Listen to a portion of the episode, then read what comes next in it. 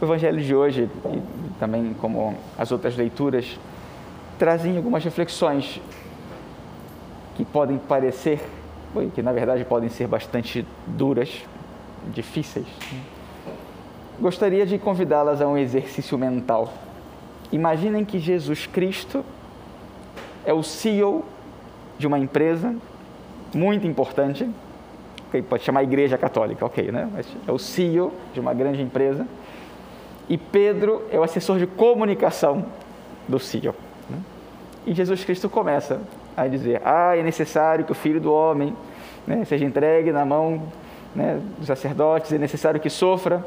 E Pedro fala assim: Senhor, olha só, eu estudei comunicação, eu sei como essas coisas funcionam.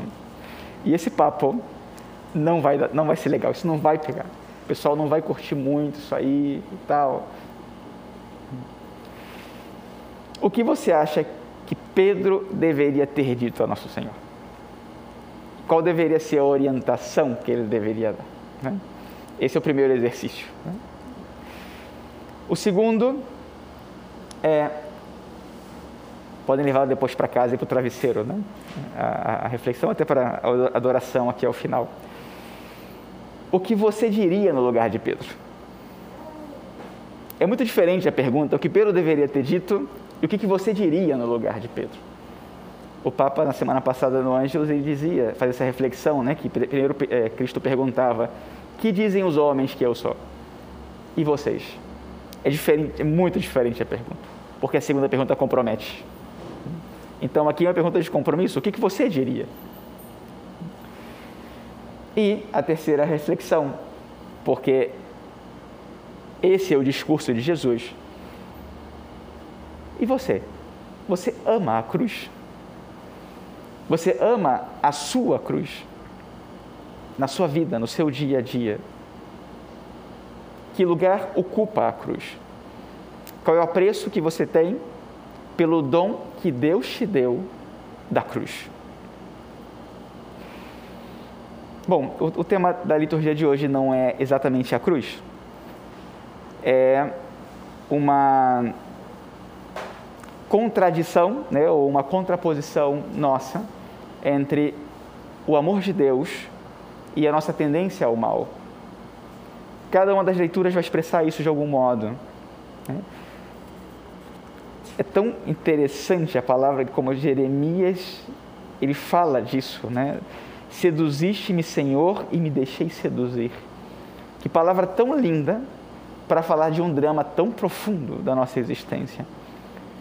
Porque nós queremos que o Senhor seja o Senhor das nossas vidas, mas muitas vezes somos fracos. E o que o Senhor nos convida, muitas vezes parece que é tentação.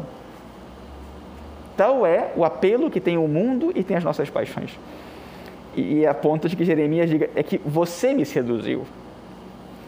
E, e tem ironia e tem dor nessa palavra de, de, de Jeremias, porque para ele deixar-se seduzir foi a tragédia da sua vida, humanamente falando. E depois ele vai descrever o que, foi ter que ser fiel à palavra de Deus uma cruz. Depois, São Paulo vai dizer: né, é, Eu vos exorto a ofereceres em sacrifício vivo. Mas a palavra né, aqui seria essa: Não vos conformeis com o mundo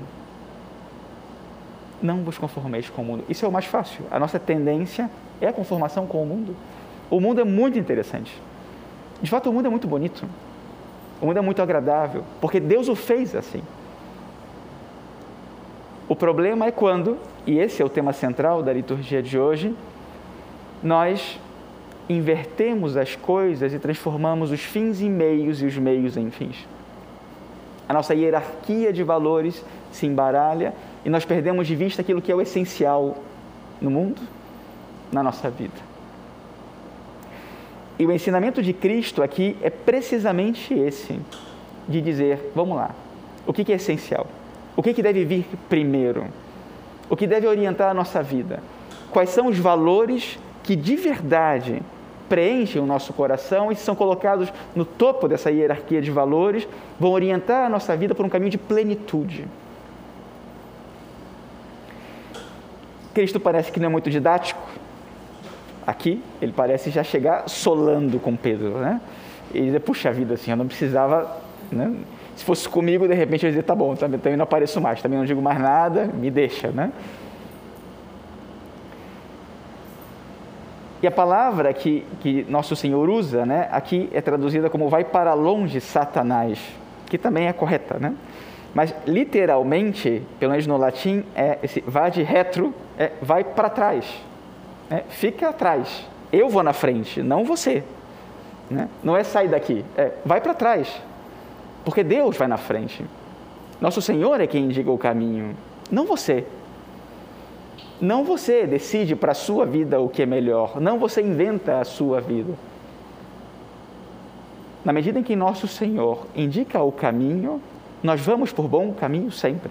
Esse é o caminho da palavra, esse é o caminho da vontade de Deus, esse é o caminho do culto espiritual do qual fala São Paulo, esse é o caminho do céu. Mas nós perdemos de vista o caminho porque perdemos de vista o essencial dos valores e as coisas ficam fora. E nós elegemos, às vezes, os meios como os fins e os fins como meios. E por isso a cruz é salvação.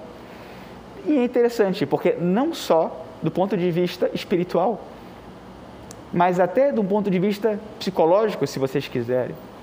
Porque oferece um meio para desinverter a situação que o pecado inverte.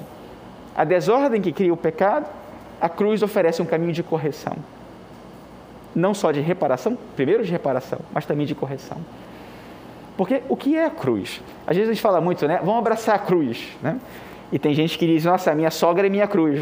Na, na sua cruz não é a sua sogra. Né? A sua cruz não é uma pessoa, só se for você mesma. A nossa cruz é um dom, que não é o maior dom, mas é um dom que tem sentido à luz do grande dom. Porque a cruz representa, ela simboliza precisamente a renúncia. A cruz é o que dói, a gente sempre, isso é claro, né? A cruz dói. E a cruz é uma coisa pela qual ninguém tem prazer. Hoje a gente celebra também sábado São João Batista, né? E, e fala, mas, mas ele não escolheu sofrer. Sofrer não escolheu sofrer como fim. Mas eu entendo que para alcançar o fim é necessário renunciar àquilo que me afasta do fim. E esse é o ponto. E isso é a cruz. A cruz é um caminho de redenção e é um caminho de renúncia. Porque, até humanamente falando, quando nós temos grandes ambições na vida, ainda que não sejam as melhores ambições, para alcançá-las, nós precisamos renunciar a tudo aquilo que se opõe a esse caminho que nós escolhemos. É assim. Eleger é renunciar. Não tem. Quando a gente fala, né, não dá para ter tudo. É, é fácil de concordar que não dá para ter tudo, mas o significado por trás é para dizer, olha, ou você escolhe um, ou você escolhe o outro. Não tem como escolher os dois caminhos. E para ter o fim que nós buscamos, que é a eternidade, é necessário que esse seja o grande valor, que esse seja o grande fim pelo qual vale a pena vender tudo, pelo qual vale a pena renunciar a todo o resto. E muitas vezes não se trata de renunciar a todo o resto, mas simplesmente de dizer vai para trás. Deus em primeiro lugar. E o resto é em função de Deus. Santo Inácio de Loyola diria: na medida em que, tanto quanto usar as criaturas não é usar de manipular, né? É aproveitar-se das criaturas no sentido positivo, tanto quanto me aproximem da minha meta, tanto quanto me levem a Deus. Porque se inclusive Deus não levasse a Deus, deveríamos deixá-lo. É uma contradição, né? Mas é uma maneira de dizer, né? Se o céu não me levasse a Deus, deveria. Né? Santa Teresa fala: se estivesses no inferno, lá eu iria. É uma contradição, mas para dizer, não, é que Deus é o primeiro e Deus é o fim. E em nome dele, vale a pena renunciar a tudo. É claro que é relativamente fácil compreender isso, ainda mais na capela, na missa, é, e, e às vezes já com um bom distanciamento dos problemas que nós temos lá fora. E é difícil você viver isso quando você não teve a experiência do fim. Porque se você tivesse tido a experiência do fim, você saberia em nome do que você está renunciando a todo o resto. E nós isso só sabemos pela fé. Então, hoje é dia de pedir o dom da fé, de pedir ao Senhor que nos ajude a crer, a crer nele, a crer no plano dele para nós, a, no, a crer no que ele significa e nele como grande dom para a nossa vida, que pode realmente encher o nosso coração, a nossa alma, como diz o Salmo 62, a minha alma tem sede de vós, como a terra sedenta, ó meu Senhor. Quero, pois, vos louvar pela vida, elevar para vós minhas mãos.